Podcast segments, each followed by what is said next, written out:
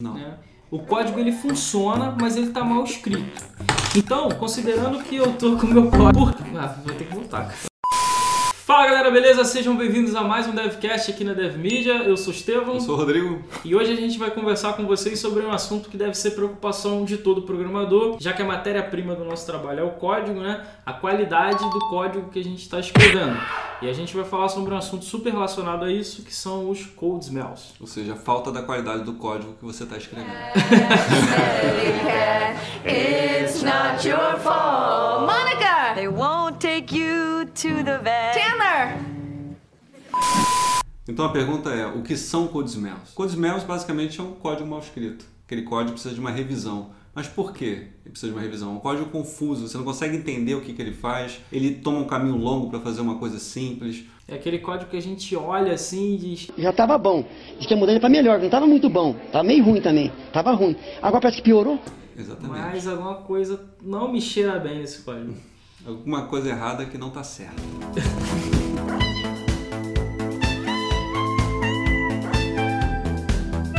Então, assim, existem vários tipos de code smell catalogados, né? E um dos code smells mais comuns, que é o que a gente vai utilizar aqui como exemplo, é o código duplicado. E pode não ser muito óbvio dentro da aplicação que você está trabalhando que exista código duplicado, né? E para isso a gente escolheu um exemplo aqui que mostra essa duplicação de código. E antes da gente dar uma olhada no exemplo, vamos pensar assim: o que que é mais comum dentro de uma aplicação web? Né? É esse momento do envio dos dados, processamento e resposta. Toda aplicação web pode se resumir a isso. Né? Então, olhando aqui para o código que a gente preparou como exemplo, a gente tem uma situação que é super rotineira, que é onde a gente checa a presença de um campo no post. Se esse campo não foi encontrado, a gente diz que ele não foi informado. Depois a gente atribui esse, o valor desse campo a uma variável Sim. e faz uma validação sobre essa variável. Você pode ver que a gente está fazendo isso aqui por causa do nome que foi enviado no formulário, mas a Isso, gente você vai ter- faz exatamente a mesma coisa com o e-mail aqui mais para baixo. Você vai ter que repetir isso pro e-mail ou para todos os campos que você tiver no teu formulário, né? E pior, se a gente tiver 50 formulários na aplicação, a gente vai ter que repetir essa ação para os 50. E assim, a boa notícia é que para código ruim tem solução. Para cada code smell que a gente encontra no código, existe uma ação de refactoring. Pelo menos uma ação. Pelo menos uma ação. Existem casos de terem mais soluções. Né?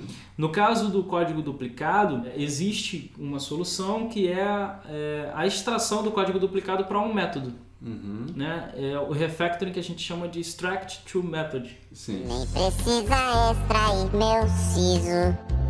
Só quero ter de volta meu sorriso. E é justamente o que a gente vai aplicar aqui. Para aplicar esse refactoring, a gente primeiro precisa identificar qual é o problema com o código, né? O código está duplicado, mas por que, que ele está duplicado? Isso. Vamos refletir um pouco sobre esse código aqui. Posso fazer uma observação? Sim. Obrigada.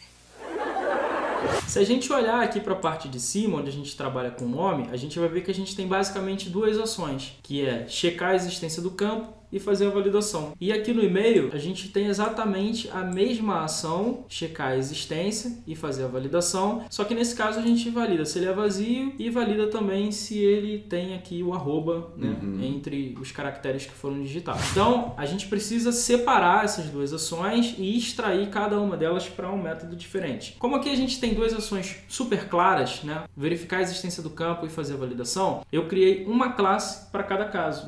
Para verificar a existência do campo e atribuir o valor desse campo a uma variável, eu criei a classe input, que é essa aqui que a gente está vendo. Ela tem um método get e um método post, e esses métodos fazem o seguinte: eles verificam se o campo está no array get ou post e retorna o valor desse, dessa chave né, do, do array. Se não for encontrado no array esse campo, ele retorna um valor padrão que a gente informa aqui como segundo parâmetro do método. Como resultado, a gente vai ter esse código aqui. Ou seja, é um código que diz muito mais sobre o que ele faz. sem né? muita dificuldade, né? Sem Você consegue interpretar. Empolgante. Tem uma classe validação input aqui, mas vamos deixar para se preocupar com ela no segundo momento. Ok.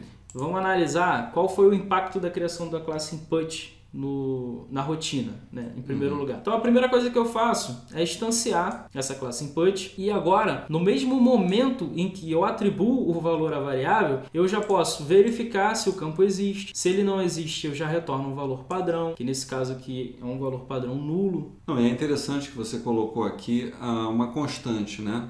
Poderia, você poderia ter colocado simplesmente o valor null aí. Mas você já entraria em um outro code smell, né? Que é um parâmetro que você não sabe o que, que é. É, esse null não diz muito, né? O que quer dizer esse null aí como segundo parâmetro? Ele funciona como um valor mágico, né? Aquele valor padrão que está lá que você não sabe por que, que é aquele valor. Exatamente. No entanto, se você coloca ele dentro de uma constante, ela já diz o que, que ela faz, né? Exatamente. Essa constante eu declarei aqui dentro da classe input, tem aqui o const padrão igual a null, e aí eu passo ela aqui como segundo parâmetro.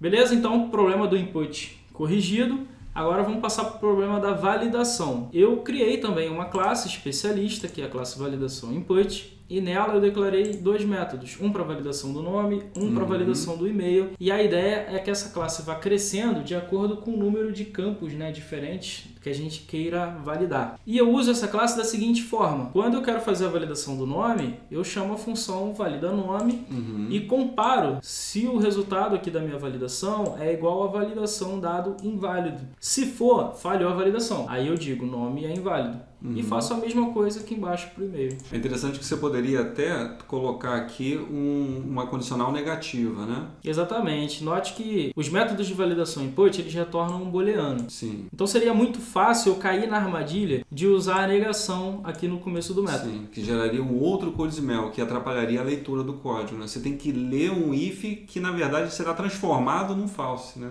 Exatamente. Ah. Que a função aqui ela vai retornar true, porque o objetivo dela é dizer que é válido e não que é É. inválido. E aí eu vou precisar entender isso e depois inverter esse valor booleano é, de acordo com o sinal aqui que foi colocado antes, né? Ou seja, eu estou dificultando a leitura do meu código. Uhum. Isso para uma condicional simples pode não ser muito nítido, né? Mas quando você tem uma condicional que tem né, vários sub, subcondições, né? Uhum.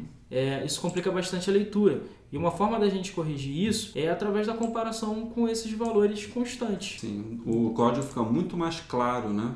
É claro. Exatamente. Dado inválido é igual a falso. E aí eu verifico, ó, se validação do nome retornou falso, então quer dizer que esse nome é inválido. Hey! Hey! É importante a gente perceber que qualquer um, independente do nível de experiência, pode criar um código que é um code smell. Por quê? Porque você, quando você está escrevendo, você pode não perceber aquilo, pode não ficar tão claro. Por isso você tem que ter o um olhar crítico para poder olhar para o seu código e identificar, não, aqui precisa melhorar. Tanto que no nosso exemplo, a correção, o refactoring que a gente fez, acabou gerando um outro code smell. Ou seja, a gente manteve uma duplicação aí. Na verdade, a gente caiu exatamente no mesmo code smell que a gente usou como exemplo né, no começo da explicação, que é o código duplicado. Se a gente olhar a função get e a função post, elas têm o código exatamente idêntico. Assim. Elas verificam a existência de uma chave no array e retornam o valor que está associado a essa chave. Então, como a gente poderia corrigir isso? Aplicando a mesma solução de refactoring que a gente fez anteriormente, extraindo esse código duplicado para um método especialista. Nesse caso, o método ele vai continuar dentro da classe e o resultado do input, agora nessa nova versão, vai ser esse aqui. Então, esse aqui é o método que vai fazer essa parte de verificar se a chave existe no array e retornar o valor associado a essa chave. Se não for encontrado, ele retorna um valor padrão. Note que esse é um método privado, ou seja, a gente não quer que os clientes da, da classe input utilizem ele. É um método que vai ser usado só internamente na classe input para resolver o problema da duplicação aqui no get e aqui no post, porque agora a gente consegue delegar para esse método request a responsabilidade de pegar o valor do campo né, no, no array superglobal get ou no array superglobal post. É, é interessante a gente ver que esse processo de melhoria do código ele tem que ser uma revisão constante do código. Constante. Porque essa solução ela não estaria clara no primeiro momento. Ela só se torna clara depois que você passa pelo código ruim e transforma ele num código bom. A ideia é a gente estar sempre evoluindo o código, né? Sim. Oh, ele vai evoluir bem na hora. Uma coisa que é importante a gente falar é que Code Smell ele não é bug. A gente viu que a primeira versão do código ela funcionava, Sim. mas ela estava mal escrita, né? Sim, ela não era clara, ela fazia um caminho muito longo, ela ia atrapalhar você numa futura manutenção. Exatamente, cara. E aí a gente chega no momento de reflexão nesse devcast com a pergunta: o meu código ele tá cheio de code smells, mas ele funciona e por que que eu deveria me preocupar então com isso?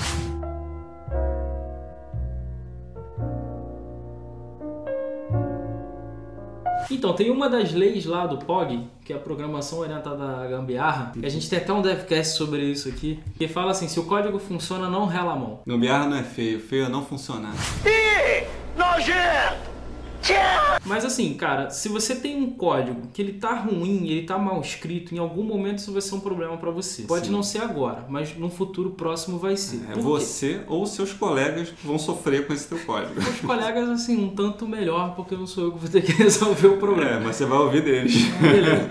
A maior verdade sobre o código, sobre o que a gente faz, é que o código ele cresce com o tempo. Nenhum código permanece o mesmo por muito tempo. Ou ele vai crescer ou ele vai mudar de alguma forma, né?